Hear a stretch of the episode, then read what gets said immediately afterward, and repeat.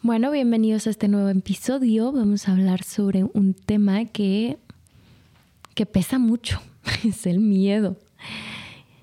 Hay algo que me encanta que dice mi maestro de yoga, que cada vez que nos paramos de manos dice, se caen porque el miedo que tienen cuando están ahí arriba pesa y por eso se caen. Y yo creo que no en la vida es solo una, pues un ejemplo de, de la vida misma, ¿no? O sea, nos pesa tanto el miedo que nos cuesta caminar, nos cuesta avanzar.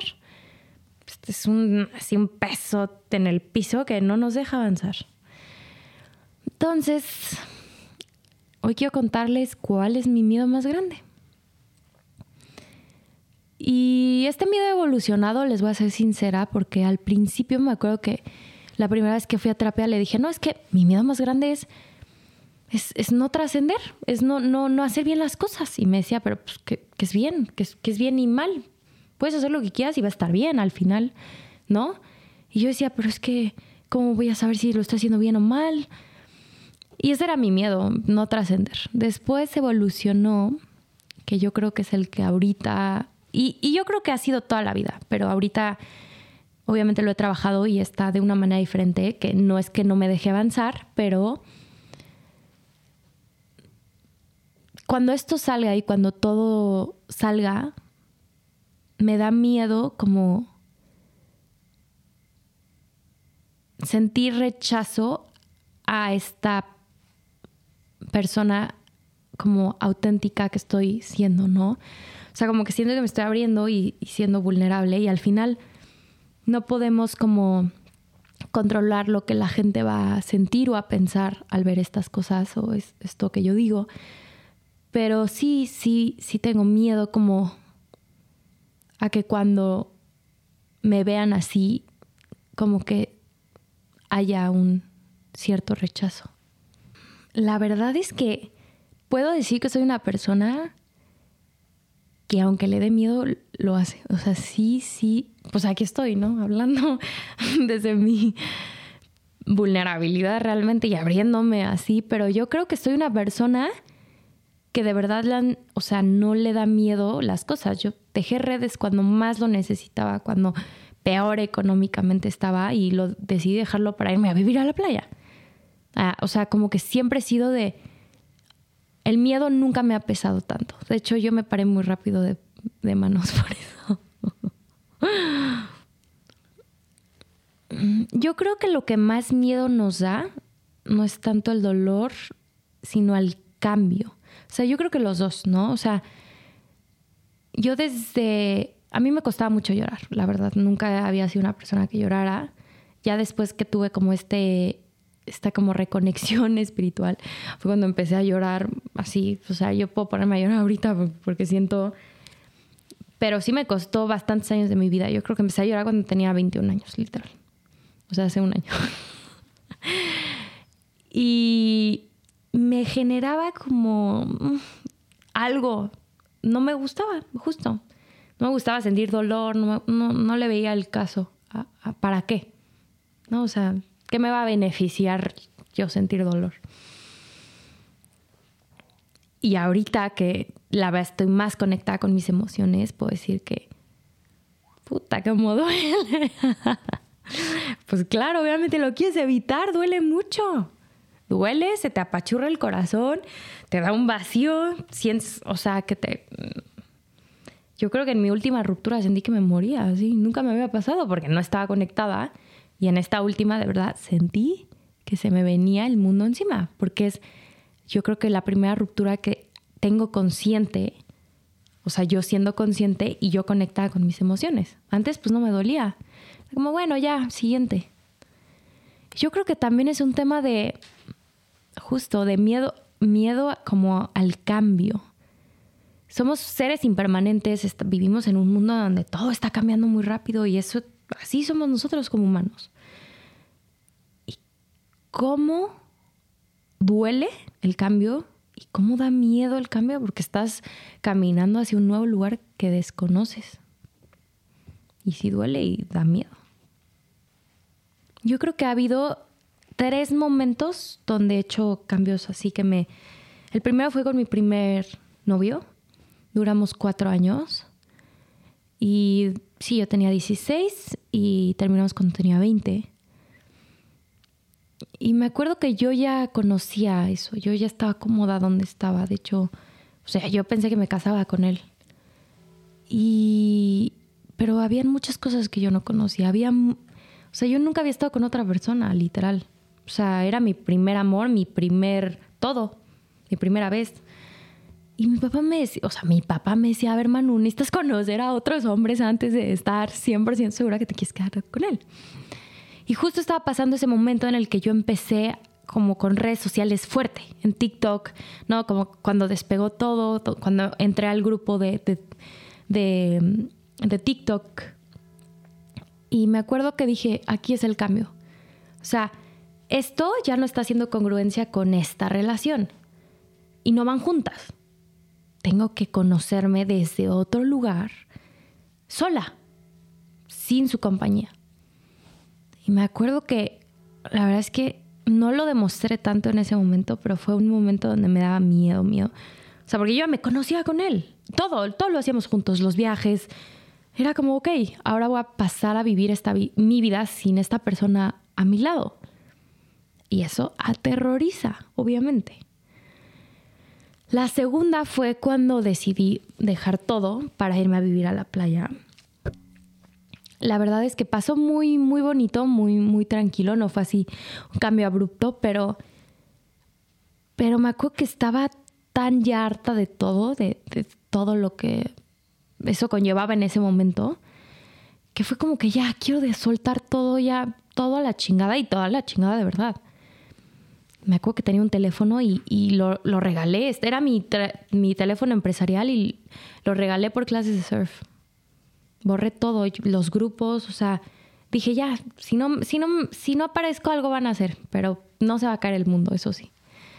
Y pues dejé todo así, de verdad todo, ¿eh? O sea, mis empresas, mi, mi, mis redes sociales, mi... Solo tenía los teléfonos las personas que realmente yo les quise escribir. Y así duré unos meses. y el último cambio que de verdad yo creo que me ha aterrado es uno que hice hace unos, hace poco tiempo, que fue esta segunda relación que fue muy importante para mí porque fue esta persona que me apoyó en el momento que yo más vulnerable estaba. Yo creo que nadie me ha conocido tan vulnerable. Entonces, obviamente hay una cierta parte de mí que tiene que como que seguir caminando hacia un lugar donde otra vez me voy a tener que conocer sola y eso da miedo. Estar solos en este mundo da miedo. Obviamente nos gusta sentirnos seguros en compañía y, y yo creo que ha sido uno de los procesos más duros.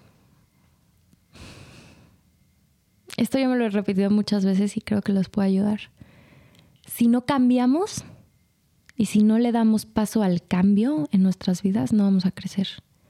Hay tantas cosas que tenemos que aprender, que entender y que al final la vida es impermanente, la vida va y viene y es así. O sea, somos seres cambiantes, o sea, desde nuestra naturaleza, que nuestro cuerpo cambia, nuestras creencias cambian, y entre más dejamos que nuestra vida cambie, o sea, nos permitimos llevar por, por el flow de la vida y que nos quiera llevar a donde nos quiera llevar sin estar aferrados, porque para mí el miedo al cambio es estar agarrados a eso que es que esto me hace sentir seguro porque de aquí me agarro. Sí, pero eso que te agarras ya no te está haciendo bien. Sí, pero aquí quiero estar, es que aquí me siento cómoda. Sí, pero eso que te está haciendo cómoda ya no te está ayudando a crecer. Ok, me suelto y, dejo que me lleve. Y entre más te dejas como llevar por este vaivén, más creces, más te conoces y es algo hermoso. O sea, es, es el flow de la vida y es el flow que llevas dentro de ti y ir en contra de eso es ir en contra de tu propia naturaleza. Yo creo que el regalo de la vida es de las cosas más hermosas que, podemos tener. Yo creo que somos unos afortunados, sea lo que sea, de tener y poder vivir la experiencia de, esta encarnación o de esta vida.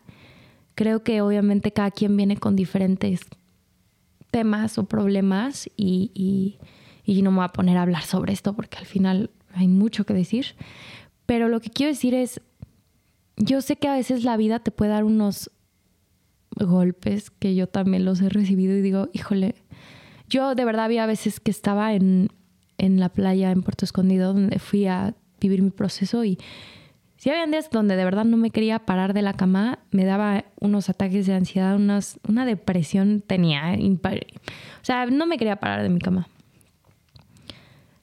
Pero la vida es, es muy rápida, es muy efímera, se va muy rápido.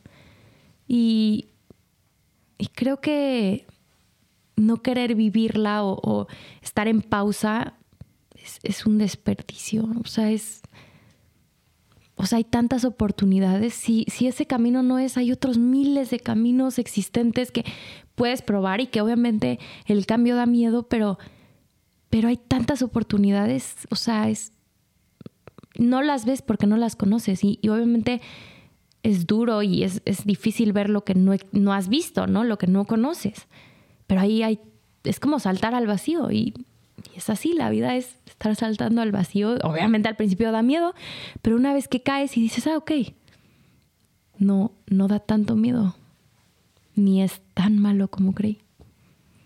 Las cosas más bonitas que he encontrado detrás de mis miedos, literal, ha sido, como volví a repetir hace unos minutos, yo la verdad soy una persona que sí se arriesga y, y es como que lo voy a intentar. O sea, desde chiquita siempre ha sido como, ok, voy a intentar todo lo que o se me ocurra, emprendimientos, todo. Yo, yo sí, o sea, he echado a perder una cantidad de emprendimientos, pero siempre me he atrevido porque creo que también esto es algo que personal, si no lo intento, siempre se me queda como eso, eso, ¿por qué no lo intenté?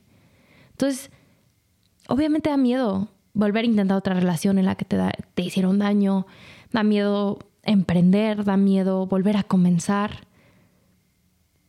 Pero yo creo que da más miedo no hacerlo y quedarte con eso de qué hubiera sido si lo hubiera intentado. O sea, a mí eso me mata. O sea, no hay manera que yo me quede con eso.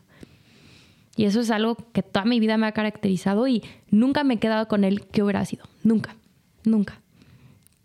Y eso a mí me da, o sea, me da más miedo que hacerlo. Yo creo que primero, para afrontar el miedo, es preguntarte por qué te da miedo. O sea, ¿cuál es la razón de ese miedo? ¿Por qué? Porque te dijeron que estaba mal, porque puedes, tienes algo que perder. Y una vez que te hayas preguntado cuál es ese miedo, enfréntalo. O sea, ¿qué es lo peor que puede pasar? Nada. Al menos, obviamente, entre paréntesis, que es algo peligroso realmente, eso sí. Yo no digan que yo les dije que lo intentaran. Pero las cosas, como por ejemplo, yo voy a dar un ejemplo mío. Cuando me fui a vivir a la playa, yo no tenía nada planeado. Obviamente ya estaba muerta de miedo. Dije, ¿y de qué voy a trabajar ahí? ¿Dónde voy a vivir? ¿Qué voy a hacer? Pero dije, bueno, lo voy a intentar. Y si no funciona en una semana, me regreso a mi casa y ya. Entonces es como,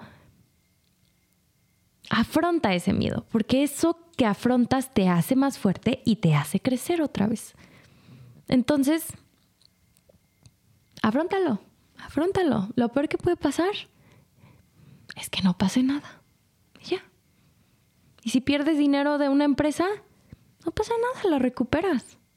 De alguna manera. Pero ya sabes que eso no es. Y ya no te quedas con ese qué hubiera pasado si. Y si pones el dinero y se vuelve un startup y te vas a Silicon Valley. Nunca sabes. Pero hasta que no lo intentes no vas a saber. Y ese miedo pesa, pesa, pesa, pesa mucho. Y ya cuando estás en tus últimos años dices, híjole, ¿y si hubiera hecho eso? Mm, yo me niego a quedarme con esa sensación. Bueno, solo quiero que si están en sus casas escuchando este pod o en su coche, tómense unos segundos de sentir cuánto les pesa el miedo en su cuerpo. Y quiero decirles que lo peor que puede pasar de verdad es que no pase nada. Entonces, atrévanse a hacer esas cosas que, les da miedo o vayan a entender a terapia por qué les da miedo. Y, sí, sean, sean reales con ustedes y otra vez abracen todo eso que ustedes son y nos vemos la próxima.